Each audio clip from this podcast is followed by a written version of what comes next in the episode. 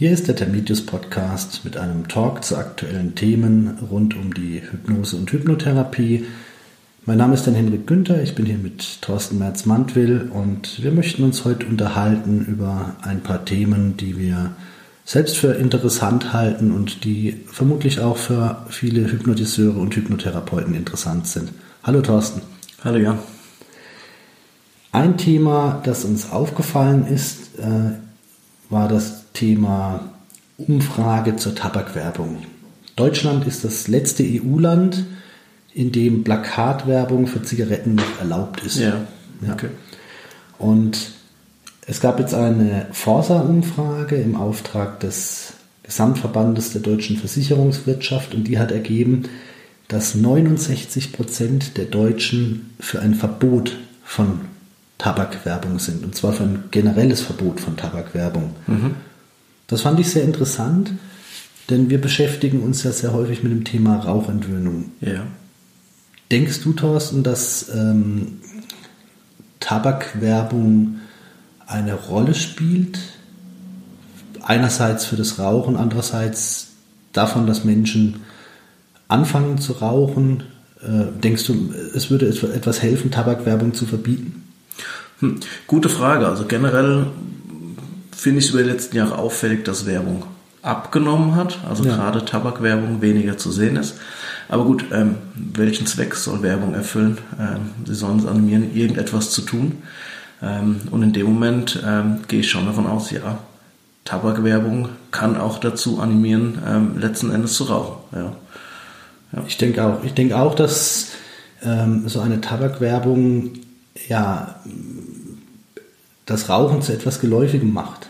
Das heißt, wenn ich jetzt so an, an einen Schüler denke, die typische Zielgruppe, die mit dem Rauchen beginnt, so mit 15, 16, 17 oder so, und der fährt morgens auf dem Weg zur Schule jeden Tag an einem äh, Plakat vorbei, wo jemand fröhlich feiert mit äh, einer Zigarette in der Hand und unten dran steht noch irgendwas von Genuss des Lebens ja. oder Have a Party oder was auch immer da an Slogan drunter steht, dann kann ich mir schon vorstellen, dass das Rauchen für denjenigen auf jeden Fall im Unterbewusstsein etwas Normaleres ist, auch vielleicht ja. etwas positiv Assoziiertes und dass das schon auch die Hemmschwelle senkt, ähm, mal die Zigarette zu probieren. Ja, ja. Gerade wie du schon gesagt hast, die unterbewussten Assoziationen, ähm, die man ja. dann aufnimmt, wenn man es immer wieder sieht, ähm, ja, werden definitiv eine Rolle spielen. Ja. Das denke ich auch. Also von dem her ist eigentlich die, das Verbot der Tabakwerbung würde mit hoher Wahrscheinlichkeit schon dafür sorgen, dass Menschen nicht mit dem Rauchen beginnen. Kann man eigentlich davon ja. ausgehen, kann man eigentlich vermuten. Ja.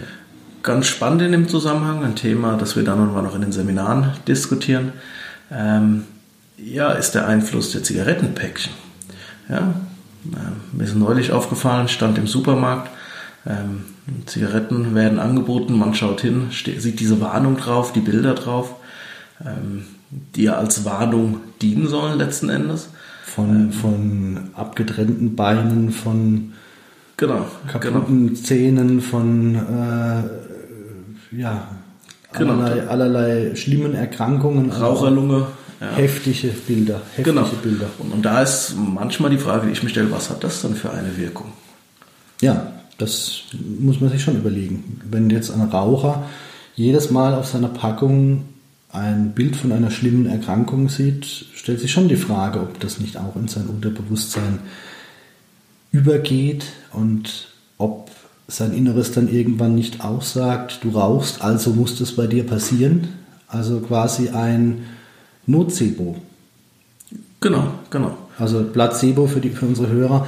Placebo ist ja die, ähm, ein Medikament, das eine äh, ohne Wirkstoff, das eine Positivaussage äh, enthält wo man jetzt zum Beispiel sagt, hier, ich habe ein Medikament ohne Wirkstoff, aber ich sage, wenn du diese Tablette nimmst, dann wird dein Schmerz wahrscheinlich besser. Mhm.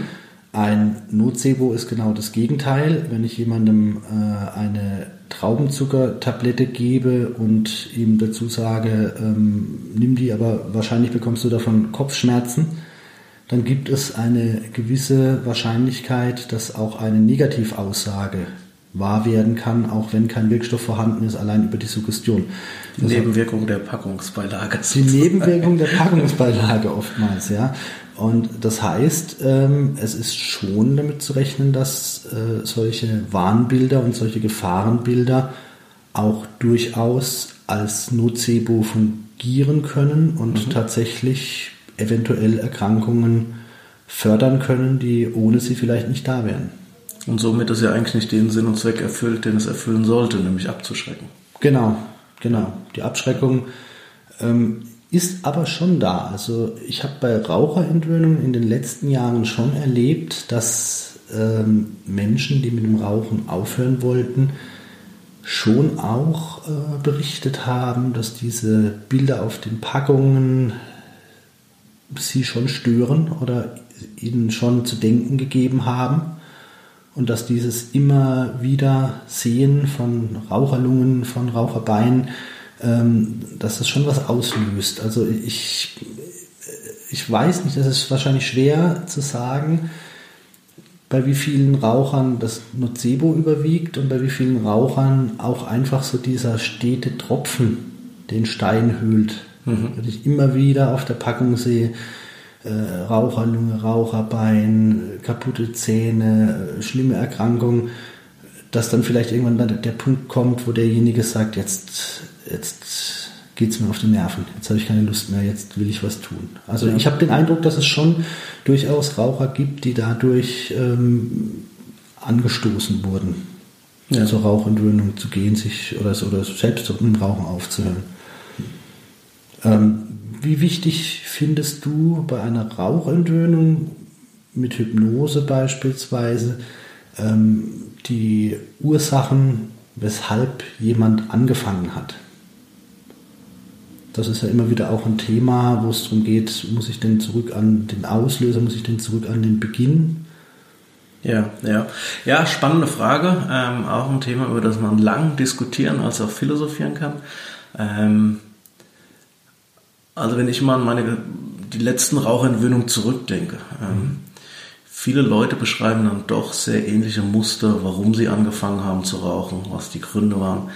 Ähm, und sehr oft sind es ja auch Situationen, Jugend, Pubertät, Peer Group dazugehören. Ja. Ähm, und ich glaube, dass es oftmals auch mit diesen Situationen letzten Endes gekoppelt ist, also man nicht zwingend von einem ähm, psychischen Problem, das kompensiert werden soll, ja. ähm, sondern oftmals ja aus der Gruppe heraus und dann letzten Endes eine ja, schlechte Angewohnheit ähm, daraus wird letzten Endes. Ja. Das heißt, gerade bei der Rauchentwöhnung habe ich die Erfahrung gemacht, dass man gar nicht so zwingend an die Ursache ran muss, ja.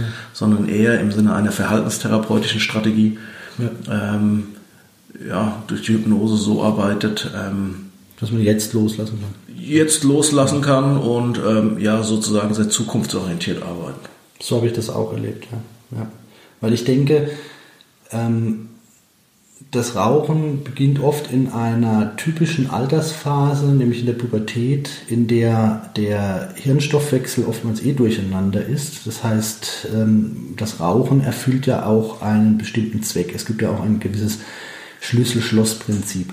Das heißt, das Rauchen ähm, äh, fördert das Belohnungszentrum, hilft ja. dabei, bestimmte Bodenstoffe auszuschicken, äh, auszustoßen. Mhm.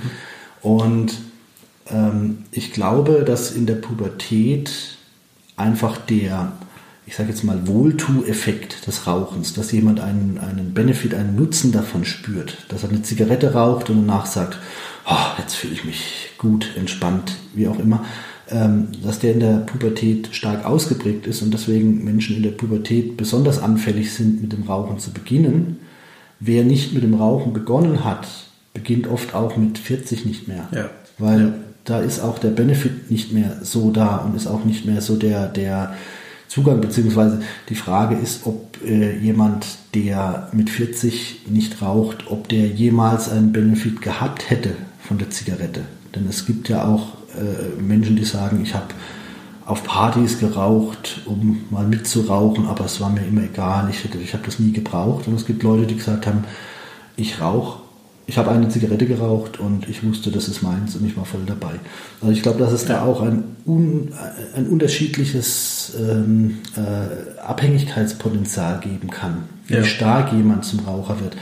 Und ich glaube aus meinen Erfahrungen, ähm, dass es bei der Entwöhnung auch weniger eine Rolle spielt, zu sagen, hast du damals angefangen zu rauchen, weil dein bester Kumpel auch geraucht hat und du wolltest dazugehören heute, 30 Jahre später, hat das doch gar, keine, gar keinen wirklichen Sinn mehr oder Richtig. gar keine wirkliche Richtig. Bedeutung. Also ich, ja. Ausnahmen bestätigen die Regel. Mag sein, dass es den einen oder anderen Raucher gibt, der auch mit Mitte 40 noch raucht, um cool zu sein, aber ich glaube es nicht so sehr. Ich glaube, das. Na, es kann, kann vielleicht mit einem Anfangsgrund gewesen sein, aber spielt dann wahrscheinlich heutzutage keine Rolle mehr.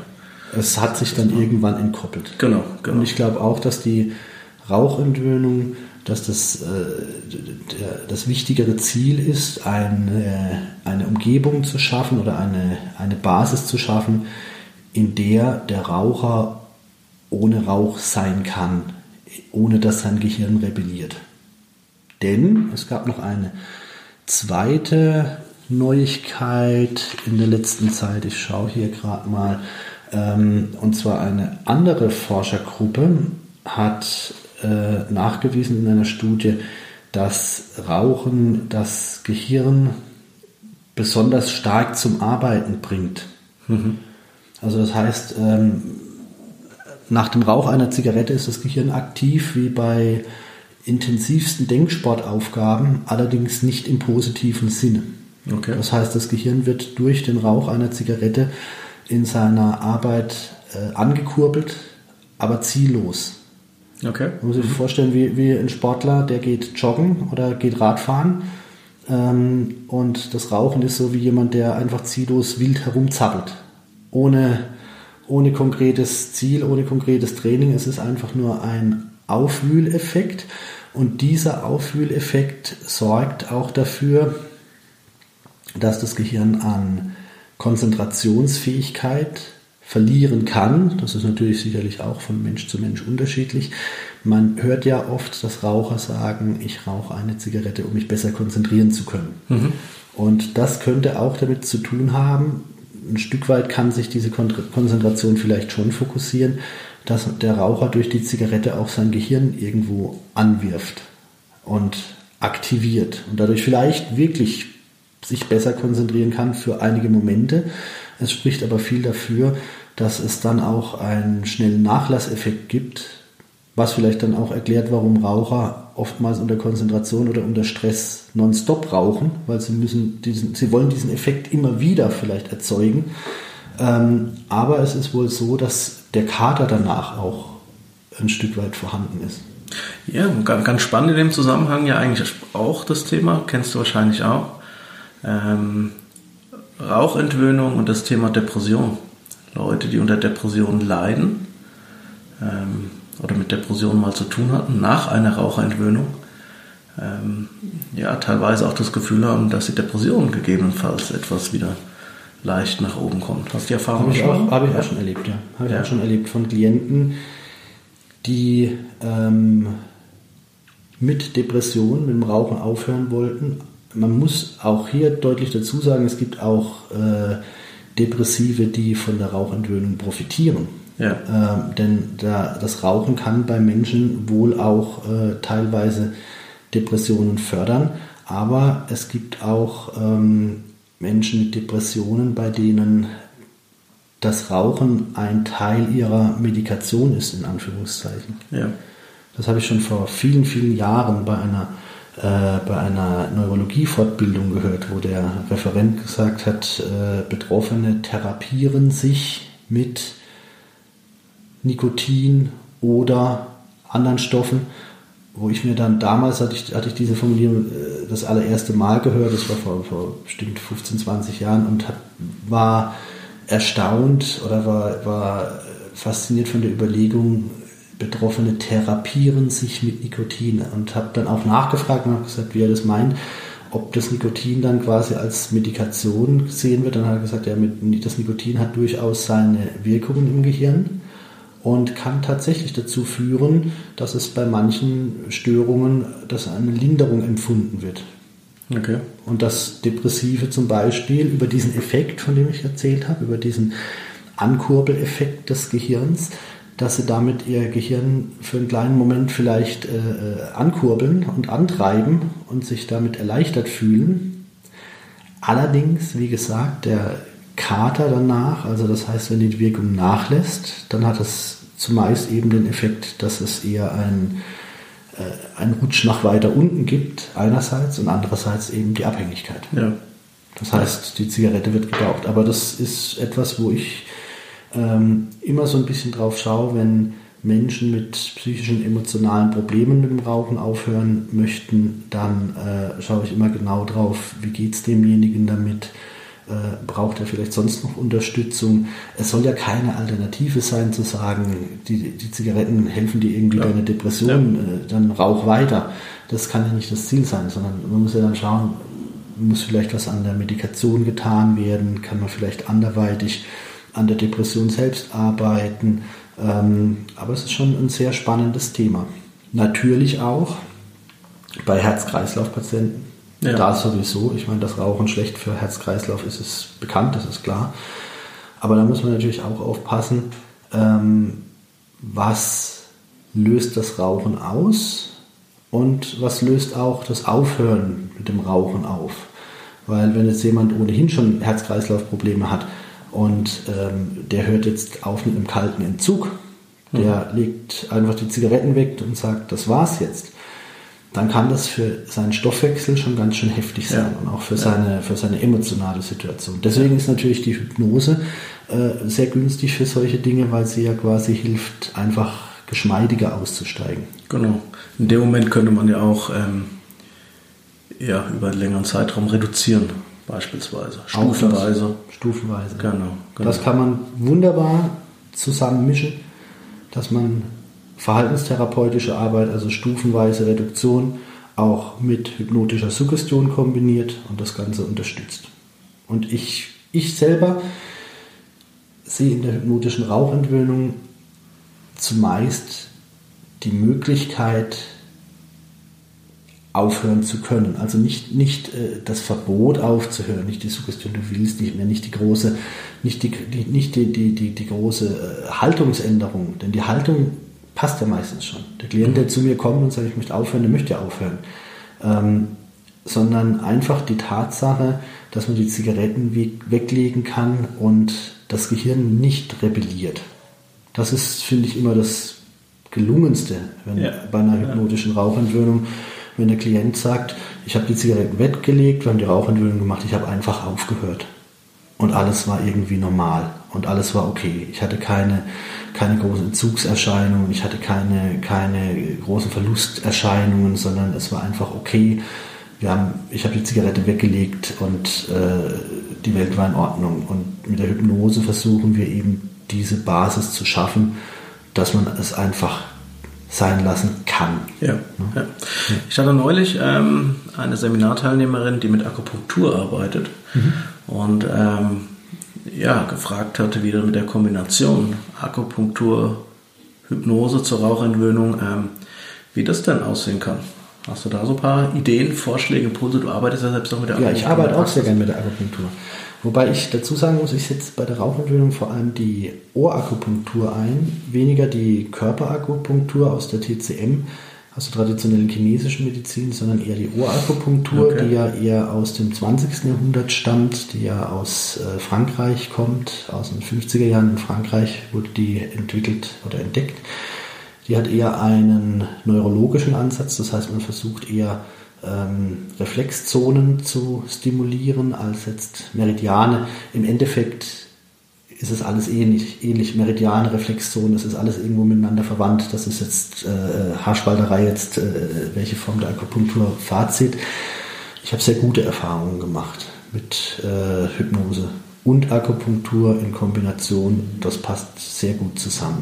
Was ich für weniger äh, erfolgreich hielt, war die reine Akupunktur. Mhm. Also das heißt, ich habe alles ausprobiert. Die reine Akupunktur, dass man einfach wirklich nur die Nadeln setzt und sagt so, hier Nadeln setzen, einwirken lassen, wieder entnehmen, ähm, gucken, was passiert, versuch äh, rauchfrei zu bleiben. Es hilft auch, aber stärker hilft es, es mit Hypnose zu kombinieren, meine Erfahrung. Wie genau sieht das aus? Erst das Nadelsetzen, dann die Hypnose oder in der Hypnose die Nadel setzen oder die Wirkung der Nein, Nadel ich mach's, Hypnose Ich mache es tatsächlich meistens so, dass ich erst die Nadeln setze okay. und dann die Hypnose mache. Also ich setze okay, die Ohrnadel. Ähm, es gibt verschiedene äh, Ohrnadelprotokolle, die man verwenden kann. Es gibt verschiedene Ohrnadelkonstellationen, die man verwenden kann. Das wird jetzt hier zu weit führen. Ich habe da so meine, meine Lieblingskombination dann entwickelt mit der Zeit oder, oder entdeckt. Und ähm, ich setze die Nadeln zu Beginn der Behandlung mhm. und führe dann die Hypnose durch, die eigentlich einer relativ normalen Rauchentwöhnung okay. entspricht, so wie es äh, Termitius-Absolventen kennen. Im Grunde schon äh, wie, ähnlich wie in Modul 1 gehe ich dann okay. oft vor und gehe dann eben oft vor mit ähm, mit einer Induktion, dann mache ich gern so eine Blockadenlösung, dann mache ich gern noch so ein paar äh, die Suggestionen, die rauchfreie Suggestionen. Ich nehme gern die Inhalte der Anamnese mit in die Suggestionen ja. mit auf und okay. damit der Klient das zurückgespiegelt bekommt, was er sich auch selbst wünscht. Und ähm, das, wie gesagt, werden die Nadeln sitzen. Unterschied zu vielen anderen Rauchentwöhnungen ist, ich mache es dann nicht ganz so lang, weil die Nadeln keine anderthalb Stunden drin bleiben sollten. Aber ich sage jetzt mal, ich mache die, die ähm, Sitzung dann auf eine Dreiviertelstunde, Stunde okay. vielleicht. Okay. Ähm, und das hat bisher sehr gut funktioniert. Ja, spannend. Okay. Das hat bisher sehr gut funktioniert. Und unterm Strich würde ich sagen, Wirkt es mit Akupunktur besser als mit Hypnose? Fragezeichen. Ich würde sagen, nein. Ähm, ich würde eher sagen, äh, es wirkt ein Tick schneller. Also ich okay. habe für mich mhm. den Eindruck, ich, ich kann mir vielleicht, ich kann mir vielleicht 30% Sitzungszeit sparen. Ich okay. kann, ich, ich mache oftmals die Rauchentwöhnung dann auch in einer halb dreiviertel Stunde, die ich sonst vielleicht in über einer Stunde, eine Viertelstunde gemacht habe. Ich würde jetzt nicht sagen, dass die Ergebnisse insgesamt anders wären. Wir ja, haben schon okay. immer so ungefähr äh, 80, 85 Prozent waren schon immer, war schon immer so die Quote, die danach rauchfrei war, die ist eigentlich auch da äh, okay. immer identisch. Und ähm, das, das schwankt mal von Monat zu Monat. Manchmal hat man auch wirklich 100 Prozent, manchmal sind wieder ein, zwei dabei, die wirklich ähm, mehr Arbeit brauchen. Es kommen auch immer mal wieder Klienten, wo man einfach sagen muss, okay, da reicht eine Hypnose nicht, da muss man länger, längerfristig ran. Ne? Aber interessantes Thema. Ja, spannend. Okay. Interessantes Thema. Vielleicht werde ich irgendwann mal was dazu machen. Bisher habe ich noch, habe ich noch nichts, äh, noch kein äh, Seminar dazu gemacht oder keine Fortbildung speziell dazu. Aber es ist ein interessantes Thema für diejenigen, die mit Akupunktur arbeiten lohnt sich auf jeden Fall, da auch mal dran zu bleiben. Für diejenigen, die nicht mit Akupunktur arbeiten, wie gesagt, keine Sorge, es ist nicht, dass man da jetzt irgendwo was äh, verliert oder dass man da jetzt was verpasst. Ich bin der Meinung, dass äh, äh, Hypnotiseure auch ohne Akupunktur ja. absolut erfolgreich ja. arbeiten können. Ja, also Fragen kommen doch immer wieder im Seminar, gerade Kombination Hypnose mit anderen Verfahren. Also ja, ähm, andere Fragestellung, jetzt nicht in Bezug auf Raucherentwöhnung, aber zum Beispiel kann ich die Hypnose in Kombination mit ähm, Triggerpunkttherapie und und und. Und das ist ganz spannend, wie man dann die Hypnose dann doch auch einsetzen kann in Kombination mit anderen Verfahren. Wie gesagt, gerade Fall. deshalb auch in Bezug auf Rauchentwöhnung, jetzt Akupunktur. Genau. Ich empfehle auch immer kreativ zu sein und äh, zu testen. Also wir haben so viel schon erlebt von Kollegen, die die, die Hypnose mit der Osteopathie kombinieren, die Hypnose mit der Physiotherapie, mit Reflexzonenmassage, mit äh, Wirbelsäulentherapie, mit äh, auch Homöopathie, auch ähm, alle Arten von Naturmedizin. Ja. Ich denke halt einfach, die Hypnose bringt noch in der Kombination oftmals so einen, einen Turbo rein. In viele Behandlungen verstär einen ja. verstärkenden Charakter. Ja. Und gibt der Sache vielleicht auch nochmal eine bestimmte Richtung. Und im Umkehrschluss ist es so, dass die unterstützenden Behandlungen manchmal auch der Hypnose einfach nochmal ein bisschen Schubs geben können. Also es ist ein sehr, sehr, sehr flexibles Modell. Und wie gesagt, man kann halt eben auch mit der Hypnose so wunderbar arbeiten, weil ich immer, ich war immer so einer früher, der dann gesagt hat, was fehlt mir noch? Oh mein Gott, da gibt es jemanden, der macht, der macht Rauchentwöhnung mit Hypnose und Akupunktur. Ich kann nicht akupunktieren. Oh mein Gott. Mhm. Ne? Keine Panik, das ist vollkommen okay. Man kann, man kann äh, auf viele Wege zum Ziel kommen. Ja. Und gerade bei der Rauchentwöhnung, ich finde, die Rauchentwöhnung ist ein recht, ähm, ja, wie soll ich sagen, dankbares Geschäft. Man muss ja davon ausgehen, wer zu uns kommt, der möchte auch mit dem Rauchen aufhören. Wir haben ja meistens eine relativ hohe Compliance. Wir nehmen uns ja nicht die Leute von der Straße und sagen, hey du, Du ja. hörst jetzt auf zu rauchen, ob du willst oder nicht, sondern wir haben ja Menschen vor uns, die möchten mit dem Rauchen aufhören, die kommen extra zu uns, um mit dem Rauchen aufzuhören und ähm, sind daher schon ähm, recht offen und auch in den meisten Fällen sehr innerlich ja, begleitend, wie soll ich, wie soll ich sagen, innerlich bereit. Eine gewisse innere Bereitschaft. Eine gewisse, genau. gewisse innere Bereitschaft ja. ist da, auch wenn vielleicht äh, es noch nicht, nicht leicht fällt von sich aus. Und ähm, ich habe das Gefühl, dass die Rauchentwöhnung dann manchmal auch so ein bisschen wie Judo ist oder wie Aikido. Man nimmt die Kraft, die ohnehin schon da ist, nämlich den Willen, mit dem Rauchen aufzuhören und verstärkt ihn lenkt ihn, und in, lenkt ihn in die richtige Richtung. Ja. Ja. Und das ist eine ganz positive Sache. Ja, also das heißt, Fazit zu unseren äh, Rauch-News, äh, die wir in letzter Zeit gehört haben, ja, das Verbot von Tabakwerbung wäre sicherlich eine sinnvolle Sache. Und ähm, diese äh, Aktivierung des Gehirns durch das Rauchen und die damit verbundenen Nachteile, nämlich ähm, stärkere Belastung, stärkere Stressbelastung, ach, das wollte ich noch sagen, genau, stärkere Stressbelastung, äh, diese Erkenntnis, dass das Gehirn durch das Rauchen so stark aktiviert wird und mhm. so stark animiert wird, führt auf der einen Seite ähm, zu, einem, zu einer ziellosen Überaktivierung, aber eben auch zu einer Stressbelastung. Das heißt, ja, das Gehirn wird durch das Rauchen belastet, als hätte derjenige sonst was getan, äh, gedanklich, hat er aber gar nicht. Das heißt, es wird mehrere Generationen gebraucht. Im Zweifel kann es natürlich auch äh, für die Zellen ungünstig sein, äh, so stark gebraucht zu werden ohne Grund.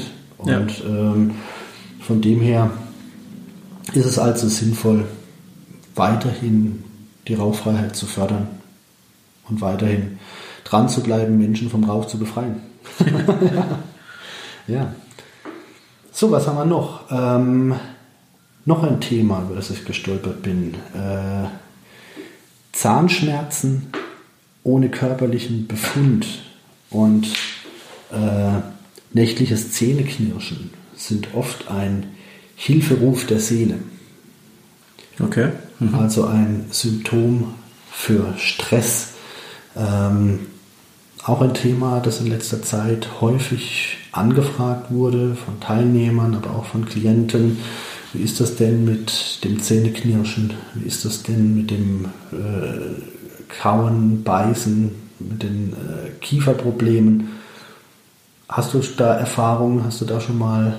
Äh, Gut, das ist ein Thema, wie du schon gesagt hast, das wir in der Praxis immer wieder sehen. Ja, ähm, ja auch gar nicht so selten, das ja. ganze Thema. Ja, und ähm, ja, wie du schon gesagt hast, oftmals aus Stressbelastung letzten Endes resultierend. Ja. Ähm, und damit natürlich auch ein Thema, ähm, ja, das für die Hypnose, Entspannungshypnose, Entspannungstraußen letzten Endes prädestiniert ist auch. Ja. Auf der einen Seite zur Spannungsregulation, ähm, wobei auf der anderen Seite ist natürlich auch sinnvoll zu schauen, okay, wo kommt der Stress her? Ja, um ja. daran zu arbeiten. An der Stressursache. Genau, genau. Also im Grunde zwei Ebenen. Einerseits die, die vegetative Ebene, andererseits wirklich die konkrete Belastung. Genau, genau. Ja. Ich habe den Eindruck bei einigen Klienten, dass auch einfach mit dem Alter der äh, das Fell dünner wird, in Anführungszeichen. Das heißt, so wie man es mitbekommt, im bestimmten Alter steigen einfach die Schlafstörungen, der Schlaf, die Schlafqualität lässt nach. So habe ich auch den Eindruck, dass ähm, viele Klienten in höheren Altersklassen mit dem Zähneknirschen beginnen, wo gar nicht unbedingt so ein Wahnsinnsstressreiz da sein muss, so ein, ein, eine Wahnsinnsursache, sondern wo ich auch einfach den Eindruck habe, die brauchen mehr Regeneration, die brauchen mehr ähm, Ausgleich, weil ihr Nervensystem es von allein nicht mehr so tut. Gut, es ist ganz spannend, dass du es ja gerade im Zusammenhang mit Schlafstörung mhm. letzten Endes ja. genannt hast. Ähm, gerade Schlaf beispielsweise ist ja enorm wichtig zur Regeneration. Ja. Ja, und wenn da schon Probleme bestehen, ich nicht mehr in die Lage komme oder nicht mehr in der Lage bin, optimal zu regenerieren, ähm, ja, wird es auch schwieriger für mich, Stress zu kompensieren einfach. Ja, ja. Dann fahre ich die ganze Zeit mit halbem Akku. Genau. Und, genau. Äh, und, und, kann das auch nicht kompensieren. Ja, das erklärt das schon. Genau. Ja, das stimmt. Oder, oder halt auch ähm, Ausdauersport als, als Stresskompensation ja. letzten Endes. Ähm, Gibt es ja auch die Leute im Alter, die nicht mehr so Sport machen, wie ja. sie vielleicht mal getan haben. Der Körper dann irgendwo gewohnt ist, ja. dadurch Stress abzubauen. Äh, und da kann letzten Endes auch einfach was fehlen. Ja, ja. Und da kann natürlich die Hypnose und die Selbsthypnose ähm, einiges bieten, um das Nervensystem auch wieder zur Ruhe zu bringen. Das Definitiv, ist, ja das ist auch ein, ein Training. Das ist auch eine Sache, die mit Übung zu tun haben kann. Also ich habe die Erfahrung gemacht, dass ähm, wenn jemand da Probleme hat in dem Bereich Schlaf oder im Bereich Zähneknirschen, äh, dass es oftmals keine Sache ist, wo man sagt, komm einmal vorbei, wir machen eine Behandlung, simsalabim und alles ist wieder gut, sondern wo es oftmals darum geht, das Nervensystem wieder heranzuführen an seinen Ruhezustand. Ja, ja. Und auch dann das, was man sozusagen dann trainiert hat, ähm, auch, auch aufrechtzuerhalten. Genau. Also dass man ja, zum Beispiel, genau. also ich würde jetzt zum Beispiel, wenn jetzt jemand zu mir kommt und der hat ein, ein, relativ normales äh, Zähneknirschen und sagt, ich habe hier vom Zahnarzt äh, gesagt bekommen, ich soll irgendwas tun, wie würdest du vorgehen? Dann würde ich zum Beispiel sagen, ähm, so typische vielleicht drei Sitzungen über drei Wochen kombiniert mit einer Selbsthypnose-Edukation. Ja. Und äh, das heißt, einmal gibt es die Hypnose in der Praxis. Da schauen wir natürlich erstmal, sind eklatante Auslöser da, an denen es zu arbeiten gilt. Ich gehe jetzt mal davon aus, der Klient hat keine speziellen Auslöser, ja. Traumata, keine speziellen äh, Stressauslöser, sondern es ist so dieses typische, ich komme nicht, äh, nicht mehr richtig zur Ruhe dann äh, arbeite ich häufig eben damit, dass ich wirklich gezielt in tiefe Entspannungstrancen gehe, bringe dem Klienten gleichzeitig die Selbsthypnose so bei, dass er das zu Hause auch üben kann. Das bekommt er auch als Hausaufgabe.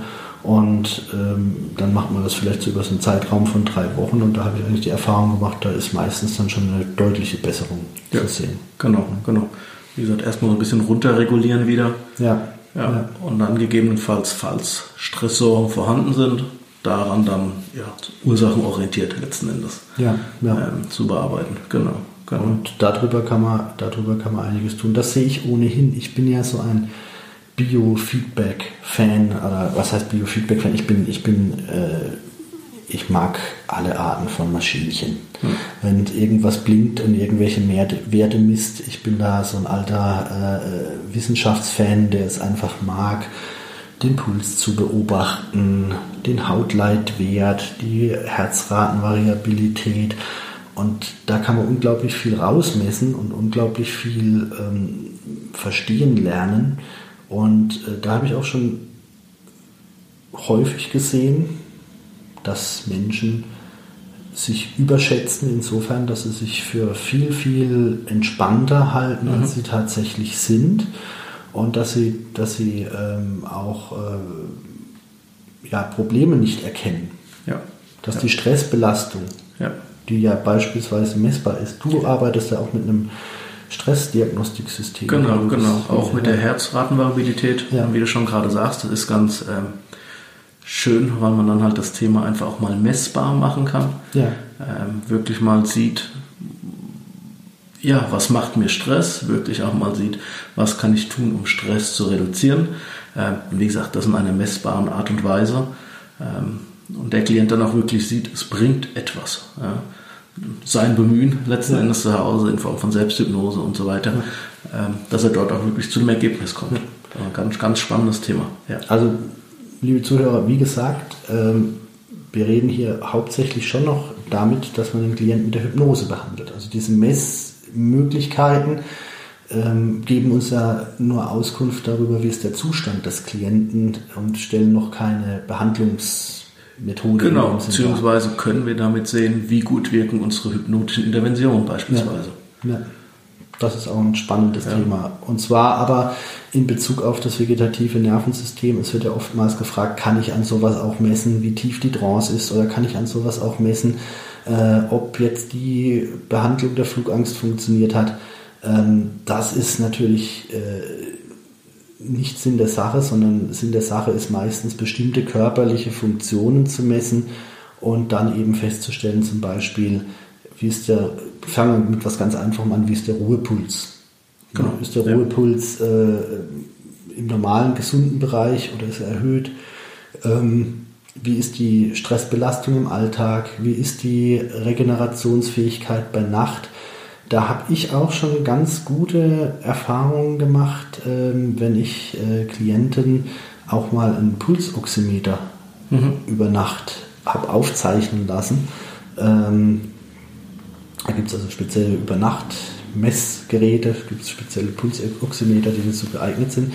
Und ähm, da war es dann tatsächlich so, dass man schon erkennen konnte, ruhiger Schlaf, unruhiger Schlaf. Ach, ja. da gibt es ja mittlerweile sogar Apps, die man sich, äh, da kann man sich sein Handy ans Bett legen, glaube ich, gibt es ja. mittlerweile schon alle möglichen Sachen. Und ähm, da kann man schon ganz gut erkennen, äh, ob da ein Veränderungsbedarf oder ein Arbeitsbedarf da ist. Und man kann natürlich auch erkennen, äh, tut sich was. Ja, was manchmal auch ganz spannend ist, ähm, um den Klienten damit aufzuzeigen, was sie beispielsweise auch für destruktive Verhaltensweisen haben.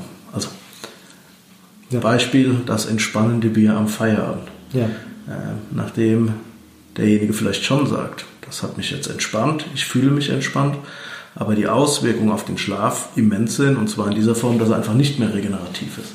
Genau, auch solche Dinge zu verdeutlichen, dafür ist ein super spannendes Thema. Ja, auch ein heikles Thema, das ja. wieder uns auf den Anfang führt, äh, Tabakwerbung, Alkoholwerbung. Ja. Genau. Ähm, auch ein Thema in der Praxis immer wieder der Alkoholkonsum am Abend der ja.